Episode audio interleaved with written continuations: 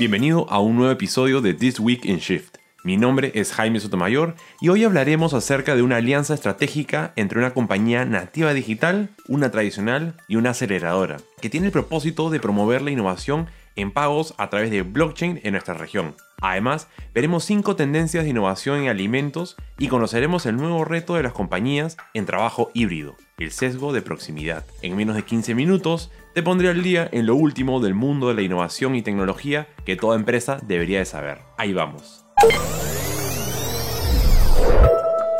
Alianzas estratégicas para apoyar la inclusión financiera e innovación en pagos y blockchain en Latinoamérica. La Fundación Stellar de la compañía de código abierto y protocolo descentralizado de transferencia de divisas, se junta con la aceleradora Techstars y con la compañía de transferencia de dinero MoneyGram para reclutar emprendedores a nivel mundial que se centren en la innovación tecnológica en áreas como blockchain y pagos digitales, con el fin de optimizar aún más los pagos transfronterizos y apoyar la inclusión financiera. La asociación se basa en la colaboración previamente anunciada entre Stellar Development Foundation y MoneyGram para unir las monedas digitales y locales. Según el grupo, la aceleradora se enfocará específicamente en tecnologías que permitan el movimiento de dinero hacia y desde América Latina. Durante los próximos tres años, el programa seleccionará hasta 12 startups de fintech cada año para participar en un programa de 13 semanas donde los founders trabajarán con mentores de Techstars, Stellar Development Foundation y MoneyGram. La CEO de la fundación Stellar es consciente que el blockchain y los activos digitales están cambiando los pagos transfronterizos, lo que permite a las personas transferir valor de inmediato. Considera que Stellar puede mejorar el acceso al sistema financiero para todos los participantes y que esta alianza con MoneyGram y Techstars va a empoderar a la próxima generación de innovadores para construir un sistema de pagos transfronterizos más inclusivo y accesible que aproveche al máximo la tecnología. El CEO de MoneyGram declaró que a medida que el panorama de fintechs evoluciona rápidamente, crece el compromiso de utilizar su experiencia en pagos digitales globales, blockchain y compliance. Esto les permite identificar nuevas oportunidades con clientes globales y mejorar el sistema financiero existente. La asociación con nuevas empresas a través de la aceleradora Techstars respaldará sus esfuerzos de innovación y beneficiará a los consumidores de todo el mundo. Techstars busca llegar a emprendedores de las Américas a través de este programa que proporcionará a los innovadores de activos digitales y blockchain en etapas iniciales las ventajas y recursos necesarios para tener éxito en la construcción de un sistema financiero inclusivo y accesible que brinde soluciones que cambiarán el mundo. América Latina es un mercado que en ciertos sectores cuenta con nulos o insuficientes servicios bancarios, lo que crea una oportunidad atractiva para las fintech. Tanto Stellar Development Foundation como MoneyGram dicen que tienen vínculos profundos trabajando en América Latina. Su presencia establecida en nuestra región presenta una oportunidad única para efectuar cambios en la región. 10 innovaciones en alimentos que cambiarán la forma en la que los alimentamos. La innovación alimentaria es el desarrollo y la comercialización de nuevos productos, procesos y servicios alimentarios, sector que en la actualidad se desarrolla rápidamente. Las empresas de alimentos y bebidas están buscando formas de hacer ofertas saludables y nutritivas que no solo sean atractivas, accesibles, emocionantes y únicas, sino también sostenibles. ¿Cómo y qué comeremos del 2022 y en adelante? ¿Cómo y qué comeremos en el 2022 y en adelante? Cuando hablamos de innovación alimentaria, a menudo nos encontramos discutiendo conceptos e ideas que no podremos ver o experimentar en mucho tiempo. Esta, sin embargo, Board of Innovation presentó una lista de 10 innovaciones alimentarias ya accesibles en algunas partes del mundo, o a las que tendremos acceso antes de lo que uno piensa, desde carne cultivada en laboratorios y comidas impresas hasta bebidas de café recicladas. Veamos 5 de estas 10 tendencias e innovaciones que moldearán nuestros hábitos de consumo. La primera, agricultura vertical. La conciencia de abastecimiento es más que una tendencia de estilo de vida. Las personas buscan acceso a productos más saludables y naturales. Actualmente, startups trabajan para revolucionar la forma en que compramos o en este caso cultivamos nuestros ingredientes. Los jardines interiores han invadido las casas durante el aislamiento, pero podemos esperar que la agricultura vertical sea el nuevo activo funcional de la cocina que se implementará muy pronto. Segundo, economía circular y reciclaje de alimentos para crear subproductos. La comida reciclada es el proceso de reducir el desperdicio de alimentos, usando todo lo que tenemos y elevando todos los alimentos para el mejor uso. Los alimentos reciclados están hechos de ingredientes que de otro modo no habrían ido al consumo humano. Se obtienen y producen utilizando cadenas de suministros verificadas y tienen un impacto positivo en el medio ambiente.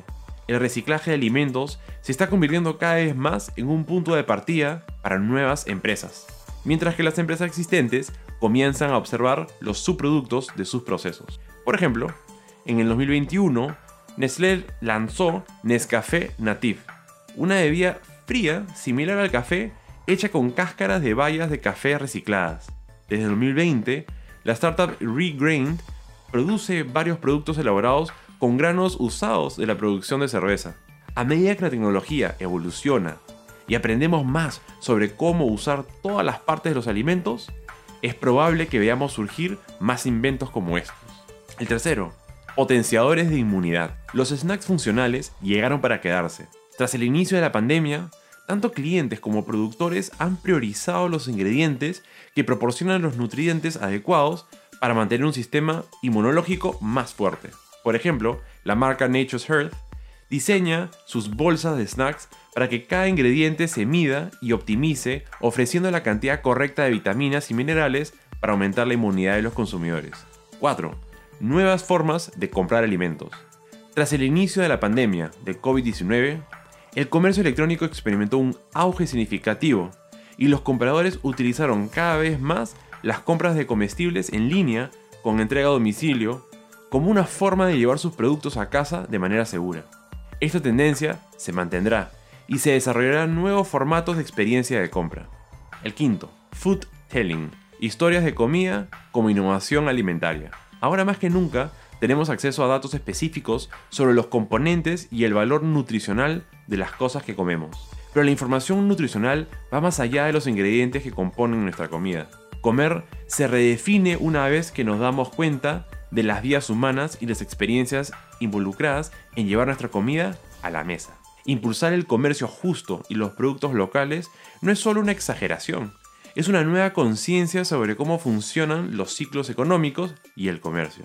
Es por eso que empresas tradicionales innovan al compartir el espíritu de sus marcas de herencia, incorporando la tradición y la calidad al diseño empresarial de la industria alimentaria. En un próximo episodio, compartiremos otras 5 tendencias del sector alimentos y bebidas. El sesgo de proximidad, un nuevo reto para el trabajo híbrido. Hace algunas semanas tocamos ese tema en el squad de talento de Shift espacio dedicado a compartir experiencias para generar aprendizajes colaborativos entre socios. A propósito de esto, encontramos en la web de Entrepreneur este artículo, que parte mostrando hallazgos de una encuesta de Slack de enero de 2022 de más de 10.000 trabajadores del conocimiento y sus líderes. Ella mostró que el 41% se siente preocupado por el impacto negativo en la cultura laboral ante la perspectiva de la desigualdad entre empleados en oficina, híbridos y totalmente remotos. Es decir, la principal preocupación de los ejecutivos sobre el trabajo híbrido y remoto es el sesgo de proximidad. La diferencia en el tiempo que se pasa en oficina genera preocupaciones que van desde una posible menor movilidad profesional para aquellos que pasan menos tiempo con su supervisor, hasta el resentimiento que se acumula contra el personal que tiene la mayor flexibilidad en cuanto a dónde trabajar. Los líderes que desean aprovechar una ventaja competitiva en el futuro del trabajo deben utilizar las mejores prácticas basadas en la investigación mediante la creación de una cultura de excelencia desde cualquier lugar, para así abordar estas preocupaciones. Esta práctica cultural se basa en la orientación para el desarrollo e implementación de estrategias efectivas para el futuro del trabajo. ¿Por qué los líderes no se han adaptado al futuro flexible del trabajo? Hay un problema de retención importante relacionado a dar a los empleados el nivel deseado de flexibilidad, especialmente en el contexto de la gran renuncia. La encuesta de Slack indica que de aquellos trabajadores del conocimiento que no están satisfechos con la flexibilidad en su lugar de trabajo, es probable que el 72% busque un nuevo trabajo en un próximo año. Entonces, ¿por qué los líderes no han abordado el problema obvio del sesgo de proximidad? Los líderes a menudo no ven la amenaza frente a ellos. Es posible que hayas oído hablar de los cisnes negros, las amenazas difíciles de predecir, de baja probabilidad y de alto impacto, como la pandemia. Bueno, el tipo opuesto de amenaza se llama rinocerontes grises, peligros obvios que no vemos debido a nuestros puntos ciegos mentales, también conocidos como sesgos cognitivos. Estos errores de juicio hacen que los líderes sean incapaces de resistir, seguir sus instintos en lugar de confiar en mejores prácticas. Uno de estos sesgos se llama fijeza funcional. Se da cuando tenemos cierta percepción de las prácticas adecuadas y tendemos a descartar alternativas más adecuadas. Intentar transponer la cultura de la oficina al trabajo remoto es un ejemplo de fijeza funcional. Por eso, los líderes no abordan estratégicamente los problemas que surgen con el cambio a una cultura de trabajo híbrida, pensando que sus formas de gestión preexistentes serían suficientes para el nuevo mundo. Desafortunadamente para ellos no es así. Otro sesgo cognitivo relacionado con la fijeza funcional se denomina síndrome de no inventado aquí. Es la antipatía de un líder hacia la adopción de prácticas no inventadas dentro de su organización, sin importar cuán útiles puedan lograr hacer. No es de extrañar que los líderes no busquen técnicas externas para abordar los problemas relacionados con el sesgo de proximidad. En cambio, intentan idear sus propias estrategias y a menudo trabajan muy duro y gastan demasiados recursos para reinventar la rueda.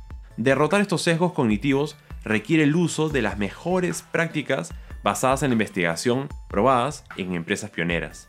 Para hacerlo con éxito, se requiere crear una nueva cultura laboral que se adapte bien al futuro del trabajo híbrido y remoto. Elimina el sesgo de proximidad a través de la estrategia de excelencia desde cualquier lugar. Muchas organizaciones pueden necesitar que algunos empleados vayan a tiempo completo, sobre todo si son necesarios en la planta de producción. Es posible que otros deben ingresar en sistema híbrido, incluso si trabajaron a tiempo completo de forma remota durante la pandemia, algo que tiene sentido si se requiere acceder a equipos de la empresa. Algunos otros pueden tener líderes de equipos que quieren que vayan un día a la semana para facilitar la cohesión y la colaboración del equipo, Incluso se pueden hacer todo su trabajo de forma totalmente remota. Y otros empleados tienen líderes de equipos que les permiten hacer trabajo remoto a tiempo completo. Tales diferencias sobre la flexibilidad tienen el potencial de crear tensión entre los empleados. Abordar estas posibles divisiones culturales es vital para evitar que se desarrolle una sensación de ricos y pobres, así como para adelantarse a las diferencias de tiempo cara a cara que limitan la carrera con los supervisores. Los líderes pueden abordar esto enfocándose en una cultura compartida de excelencia desde cualquier lugar, que se refiere a una cultura organizacional flexible que tiene en cuenta la naturaleza del trabajo del empleado y promueve políticas basadas en tareas, permitiendo el trabajo remoto siempre que sea posible. Abordar los resentimientos y las limitaciones profesionales debido al sesgo de proximidad. La estrategia excelencia desde cualquier lugar aborda las preocupaciones sobre las divisiones centrándose en los resultados, independientemente de dónde trabaje e implica adoptar las mejores prácticas para la colaboración e innovación híbrida y remota. Le da valor a los entregables, la colaboración y la innovación a través de un enfoque en una cultura de trabajo compartida con el fin de hacer que toda su fuerza laboral se una para lograr resultados comerciales sin importar la ubicación. Se enfoca en el logro de objetivos compartidos, en lugar del método para hacerlo. Pero, ¿qué pasa con el cara a cara con el jefe? Para abordar este problema, se sugiere cambiar de las evaluaciones de desempeño tradicionales, de alto riesgo, a gran escala, trimestrales o incluso anuales, a controles mucho más frecuentes, semanales o quincenales, de bajo riesgo, breves evaluaciones de desempeño 1-1. ¿Cómo hacerlo? Les sugiero tres pasos. El primero, los supervisados acuerdan de 3 a 5 objetivos de desempeño semanales o quincenales con su supervisor. Luego, tres días antes de su reunión de registro, envían un breve informe a su jefe en una página de cómo les fue con esos objetivos, qué desafíos se enfrentaron y cómo los superaron. Una autoevaluación cuantitativa y objetivos propuestos para la próxima semana. Finalmente, un día antes de la reunión, el supervisor responde en un párrafo sus impresiones iniciales del informe. En el 1.1, el supervisor instruye a los supervisados sobre cómo resolver mejor los desafíos, acuerda o revisa las metas para la próxima vez y afirma o revisa la evaluación de desempeño. Esta se incorpora a un sistema de revisión constante del desempeño y promoción que puede reemplazar o complementar una evaluación anual más exhaustiva. Este tipo de reunión breve y frecuente de evaluación de desempeño mitiga las preocupaciones sobre el tiempo cara a cara, ya que todos reciben al menos una atención personalizada de su líder de equipo y aborda las preocupaciones sobre la movilidad profesional al brindar a todo el personal una indicación clara de cuál es su posición en todo momento. Saberlo es la principal preocupación de los empleados y puede tomar medidas proactivas si ven que su posición se ve afectada. Estas mejores prácticas ayudan a integrar a los empleados en una cultura de trabajo adecuada para el futuro del trabajo, al mismo tiempo que fomentan buenas prácticas con los gerentes. Las investigaciones muestran que las relaciones supervisor-supervisado son las más críticas para la moral, el compromiso y la retención de los empleados, tan importantes en este momento de la gran renuncia. Bueno, ese fue nuestro episodio semanal. Muchas gracias por acompañarnos. Si es la primera vez que escuchas este podcast y te gustó, te invito a que te suscribas. En el caso que seas un fiel seguidor del podcast de Shift, ayúdanos a compartirlo con más personas. Pásales el link al episodio o dile que nos pueden encontrar en Spotify. También los invito a visitar el perfil de Shift en LinkedIn, donde todas las semanas estamos compartiendo contenido sobre innovación y estamos seguros que será de tremenda utilidad para tu organización. Por el momento me despido y volvemos pronto con otro episodio de This Week in Shift.